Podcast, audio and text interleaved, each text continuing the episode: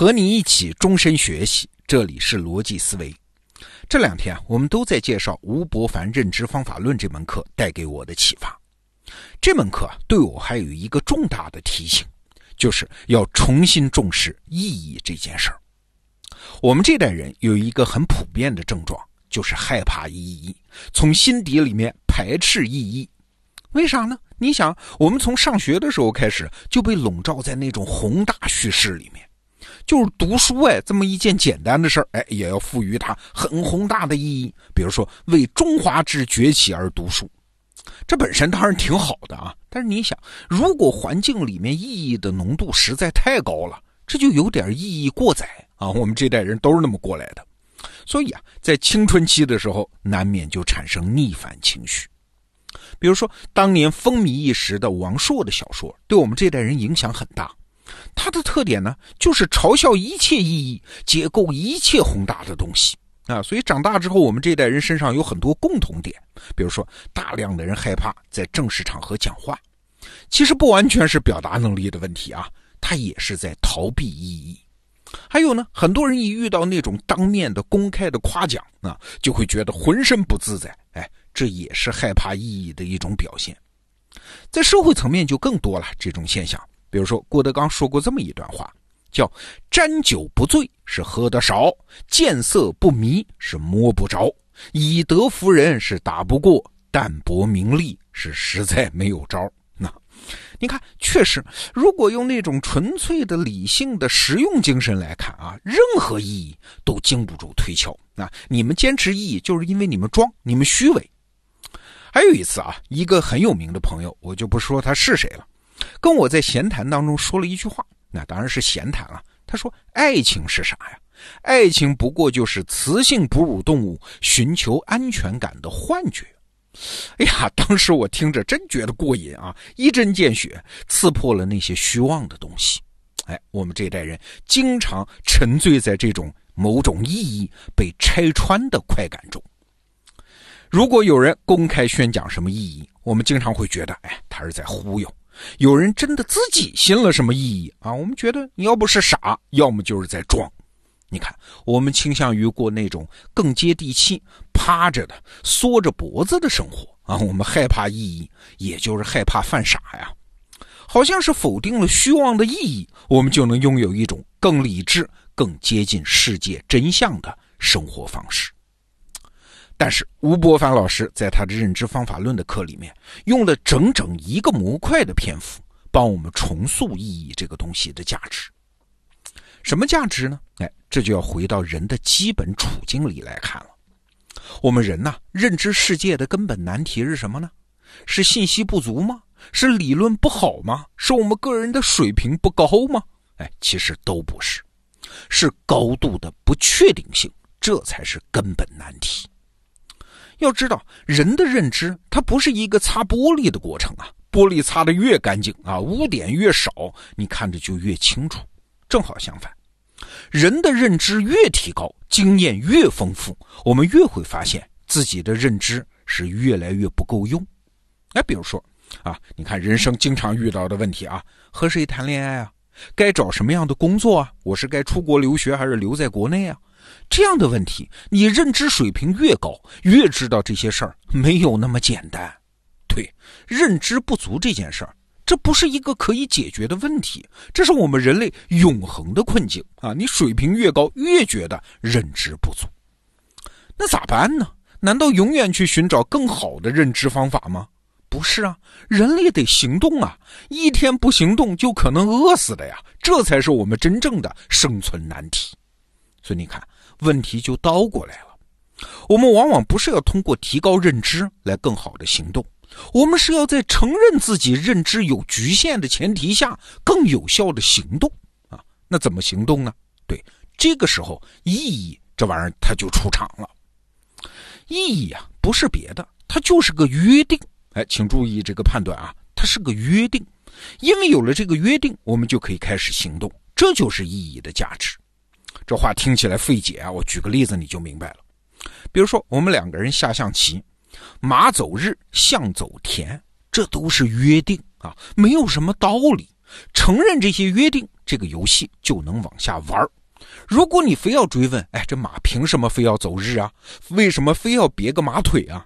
哎，你这是不是忽悠人呢？这是不是洗脑啊？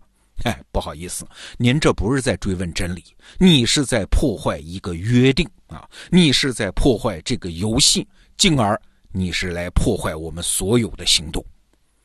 再比如说爱情，我和一个人宣布互相之间有爱情，然后结婚，哎，这就是个约定，这不是什么真相，也不是什么真理。我们按照这个约定的内涵，包括彼此忠诚、彼此照顾、互相对对方好，我们才能正常生活呀。你如果非要追问你这个爱情到底是啥，它存在不存在，几分真几分假，那你不是在追求真理啊，你是不想好好过日子。宗教也是啊，天上是不是真有那个神灵？对于人类的生存和行动来说，其实没有那么重要。重要的是，我们大家都相信啊，离头三尺有神灵，死后好人上天堂，坏人下地狱。我们进行了这些约定，我们就可以组成有效合作的社会啊，这才是宗教的价值。所以你看，意义这个东西，它不是每个人内心里相信啥啊，它不是一个个体现象。意义是什么？它是个网络现象，它是人和人之间的主观约定。信了，你就参与到这个网络的社会合作里来。不信，对不起，你不是更接近于真理，你是主动把自己从社会网络里面开除了。我自己就有一个切身的教训啊。话说有一年，我报名参加了一个商学院啊，很多创业者在一起学习。那这个商学院的开学典礼呢，是到敦煌去徒步啊，在戈壁滩上徒步。老师说，在戈壁滩上去每天走上个几十公里，接受极端环境的挑战。这是我们学习生活的开始啊！当然，那个话术里面有很多打鸡血的成分呢。我当时的想法是什么？哎，你看，又想给我洗脑。我罗胖是谁啊？我是自由主义者啊！我理性的很呢，我怎么能主动给自己打鸡血呢？让自己沉浸到那种虚幻的体验里面去呢？哎，所以后来我就真的没去这个开学典礼。那结果是啥呢？结果，我回避了一次虚幻的、凭空强加给自己的意义塑造过程，但是与此同时，我也错过了一次和同学做约定的机会啊！那些去参加了开学典礼、去参加了戈壁徒步的同学，在整个上学期间啊，他们彼此很信任，那至少他们更有话题可以聊吧？他们有共同的段子和笑料啊，因为那段经历肯定不寻常嘛。而我呢，就被孤零零地排除在这个意义网络之外啊！你看，我坚持了所谓的理性客观，但是我丧失了深入行动的能力。哎，这就是那一天我解构意义的代价呀！对，往大了说啊，你看，工业时代给我们植入了一个很深的误解。我们都以为啊，有了正确的认知，才会有正确的行动啊！你想，一座大桥不按图纸施工能行吗？一架机器零件安错了，质量能不出问题吗？啊！所以认知是根本，行动是认知的附属品。但是啊，我们只要把视野再放宽一点，你会发现，不管是个人做出事业，还是整个人类积累出文明成果，都不是把正确认知兑现的结果啊！而是在一堆胡乱的意义中瞎打误撞的巧遇啊！对，你就看今天的生活啊，一个人努力工作，也许只是为了能买得起下一款苹果手机；一个人开始创业，也许只是为了气死那个曾经看不起他的人；一个科学家做出重大发现，也许只是为了证明上帝的伟大呀！对，吴伯凡老师在《认知方法论》这门课里，为整个这个过程起了个名字。叫意义炼金术，你想炼金术是什么？它是典型的谬误吧？因为炼金术相信世界存在着因果关系啊，只要找到某个方法，就能把贱金属变成贵金属，或者是把平常的材料变成长生不老的灵丹妙药。这本身当然是胡扯啊！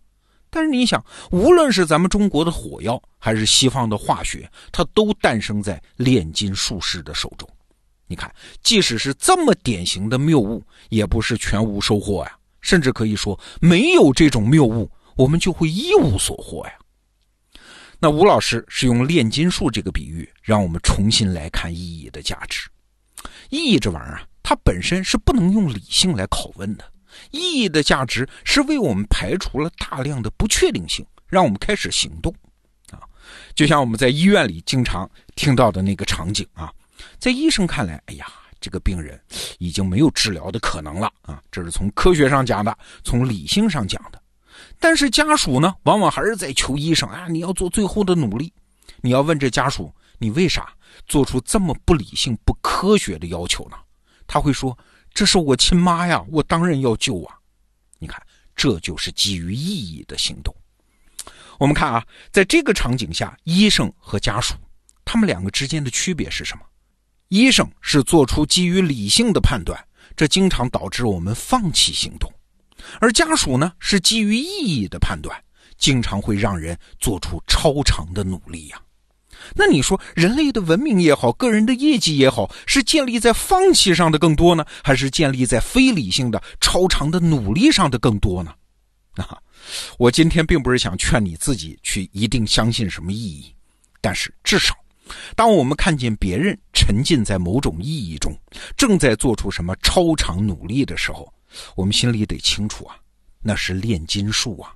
不要看他的理由是不是谬误，我们等等看嘛。看看他有什么结果。好，如果你订阅了吴伯凡《认知方法论》这门课，建议你重点学习意义炼金术这个模块，多听几遍，至少我自己每次听都有新的收获。逻辑思维，明天见。